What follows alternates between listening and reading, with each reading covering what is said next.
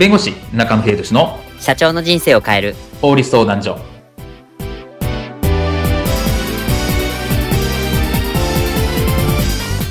こんにちは弁護士の中野秀俊です。こんにちはアシスタントの堀内隆です。この番組は IT 専門の弁護士中野秀俊がこれはすぐに使える法律主に企業法務の知識を分かりやすくそしてちょっとコミカルにお伝えする番組です。よろしくお願いいたします。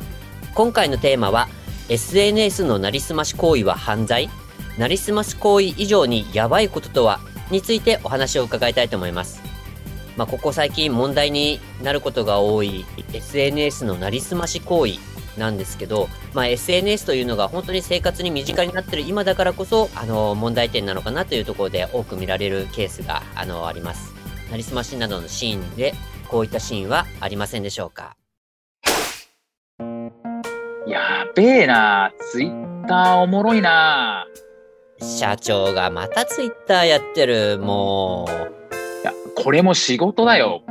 ダイエッタープロの PR してるんだからいいじゃねえか。と言いつつ、浦岡は今をときめく俳優の福岡正になりきってるんだけど、めっちゃモテモテだから楽しいんだよね。あ、DM が来た。なになにお山之内すずに似ているめっちゃ可愛い子から。マシャ、元気ですか？私、19歳で女子大の1年生です。うほー来たー私、マシャにすごーく憧れています。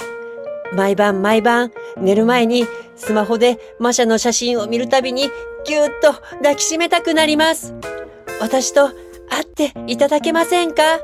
来たよ来たよいいぜマシャもぜひ会いたいぜえ、この間テレビで個別に出会うことは事務所から止められているってインタビューされていましたよね。あれは嘘嘘。テレビの前だから言ってるけど、実際事務所は止めないんだ。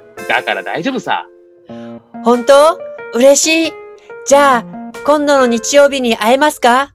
いいぜ。じゃあ今度の日曜10時、原宿でな。赤いジャケット着てくるからな。後日。うーん、遅いな。もう15分過ぎてるんだけど。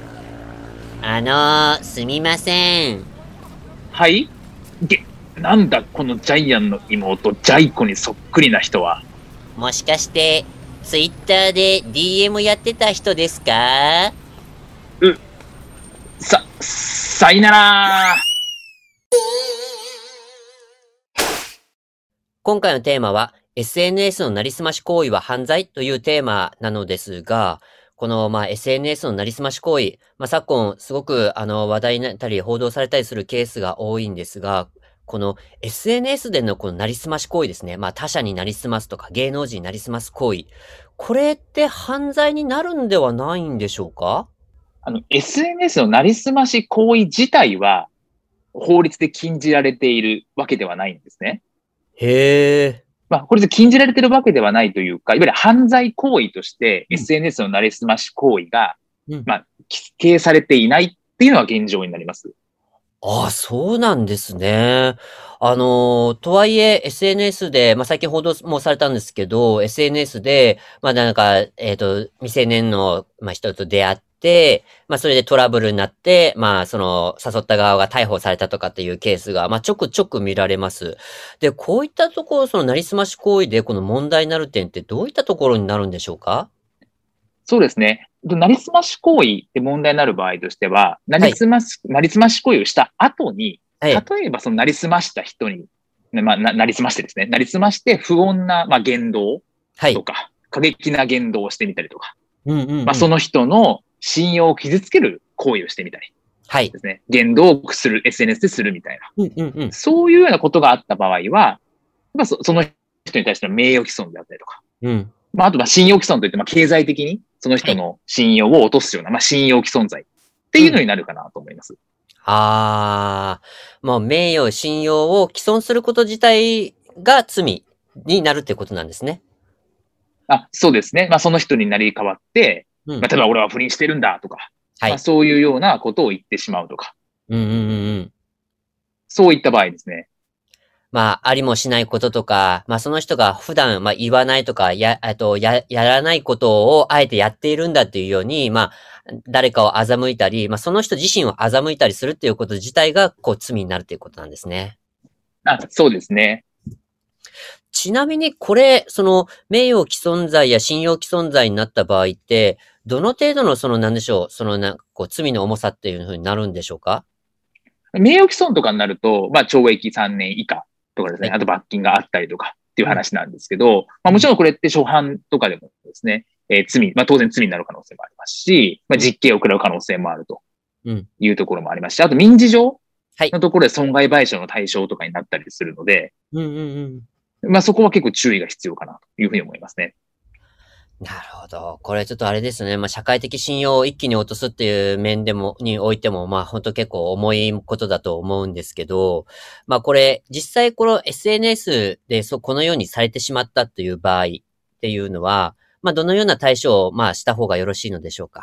まあ、その SNS の運営会社ですね。まあ、Twitter とか、まあ、Facebook、インスタ、あると思うんですけど、はい、まあ、その運営会社に対して、まあ、なりすましなので、はい、まあ、これ削除してくださいであるとか、まあ、当然ですけど、先ほど言ったように、まあ、罪になるものであれば、刑事告訴をしたりとか、あとは民事事件にして損害賠償という話であれば、うん、まあ、発信者情報の開示、うん、請求みたいなことをしていくっていう形になるかなと思います。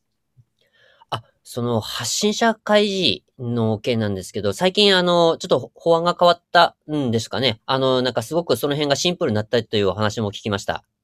そうですね。あの、法律が一応改正をされて、まあ、今、現状はですね、えー、まあ、発信者情報を返してもらうために2回裁判をしないといけないんですね。ああ。はい。なんですけど、それを1回で済むようにっていう法律ができて、うん、まあ、それは改正をされたっていうのはあります。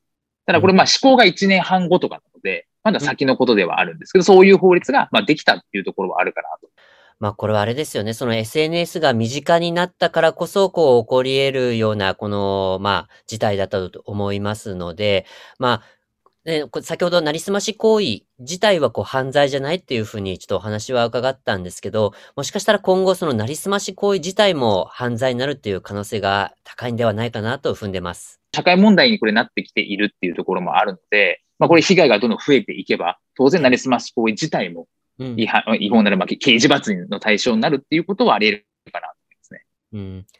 まあ、なので、もう、こういったね、なりすまし行為、まあ、もともとその SNS でそういう行為をするためのものじゃないとは思いますので、もう、正しい使い方をやっぱりやってほしいものですね。あそうですね。今回の弁護士中野秀俊の社長の人生を変える法律相談所はお役に立てていただけましたでしょうか？企業活動において気がつかないうちに違法になっていることやちょっとした法律の知識があれば一気に打開できるそんな法律のエッセンスをご紹介していきますのでこの番組をフォローいいねをお願いいたします。よろしくお願いいたします。ではまた次回をお楽しみに。ありがとうございました。ではまた